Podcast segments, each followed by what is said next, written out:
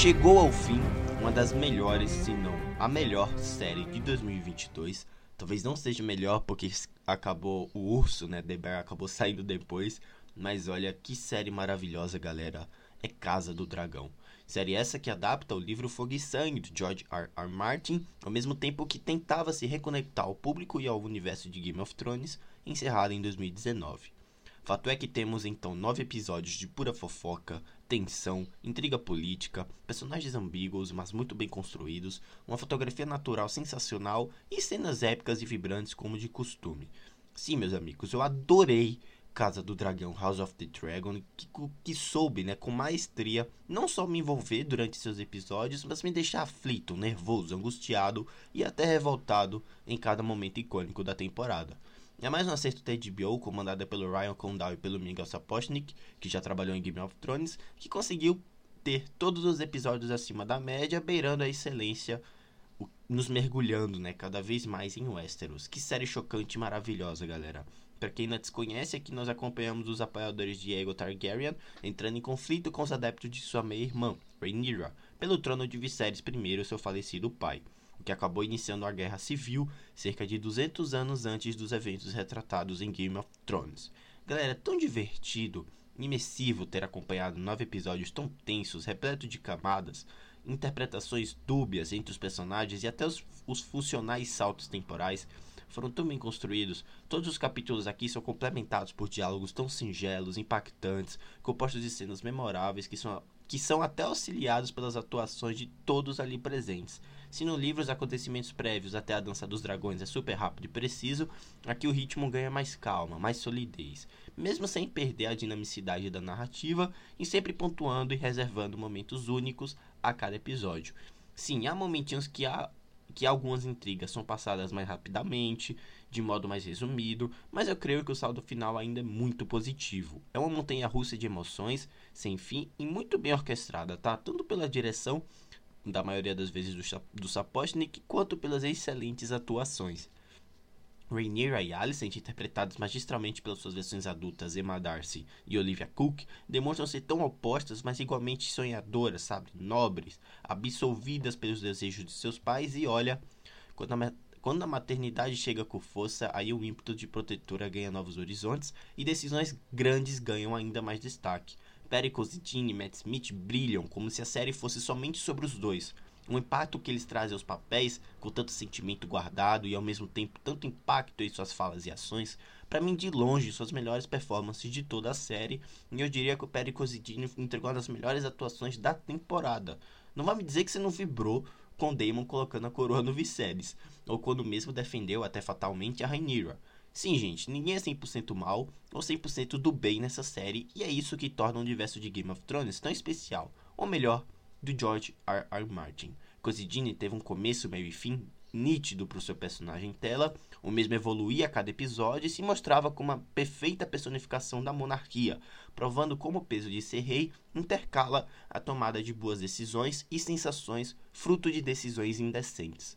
É como se ele fosse modulado, né, como um reflexo de toda aquela confusão, um grande personagem, galera, um, um grande personagem. E eu concordo com algumas críticas à série em detrimento das situações micro, dos pequenos momentos que permaneceram ofuscados diante do macro. O arco do Christian Cole merecia sim mais destaque, como se os roteiristas tivessem jogado para a interpretação do público perante os fatos que vinham acontecendo. Eu também concordo com a coloração de algumas cenas, às vezes muito escuras, e alguns momentinhos complementados pelo CGI, que o mesmo acaba atrapalhando a imersão, mas ainda assim que não atrapalha o todo, não atrapalha o macro, como eu já disse, e a experiência realmente foi marcante. No fim, galera, acho que Casa do Dragão conseguiu imprimir momentos marcantes, replicar e beber da fonte o que tornava Game of Thrones tão especial e construir bem momentos épicos como a última ida do rei ao trono de ferro e as intrigas palacianas que, que se potencializam cada vez mais. Galera, uma grande temporada, sob um grande texto e já fica na expectativa para 2024 que deva sim se iniciar a tão aguardada Dança dos Dragões. No fim é isso, galera. Você já assistiu House of the Dragon, Casa do Dragão? Me deixa um feedback que você pode me mandar lá no nosso Twitter, onde tem minhas opiniões sobre filmes, séries e jogos. Você fica por dentro de tudo que acontece aqui na Drizzle. Casa do Dragão atualmente tem nove episódios disponível na HBO Max. Vão lá, dê uma conferida, principalmente você gosta de Game of Thrones, tá bom? Outra coisa também me siga na Cashbox, onde tem minhas opiniões sobre filmes que eu não comento aqui, sobre eventos da cultura pop, temporada de premiações e sobre games. E é isso, galera. Um grande abraço e até a próxima. Tchau.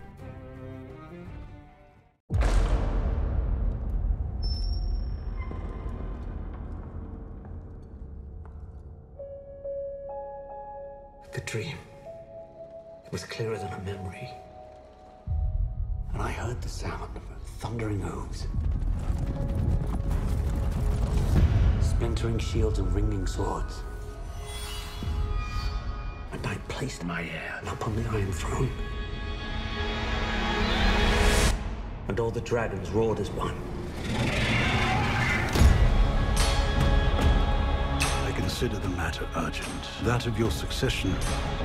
The Iron Throne is the most dangerous seat in the realm.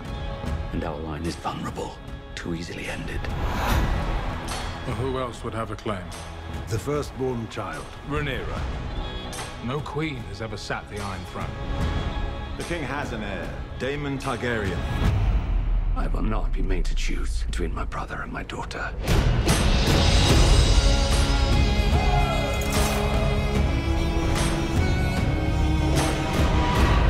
Rhaenyra's succession will be challenged. Knives will come out. You are the king. Your first duty is to take a new wife. I have decided to name a new heir. I'm your heir. War is afoot. Do you think the realm will ever accept me as their queen? The lords of the realm bend the knee. A woman would not inherit the Iron Throne. Because that is the order of things. When I'm queen, I will create a new order.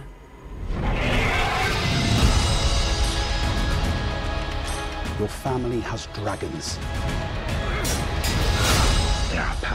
Should never have trifled with.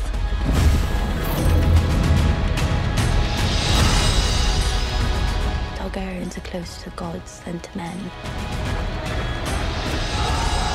If Rhaenyra comes into power, She can cut off any challenge to her succession. I am to inherit the Iron Throne. She will block my way. Our hearts remain as one. Oh, our hearts were never one.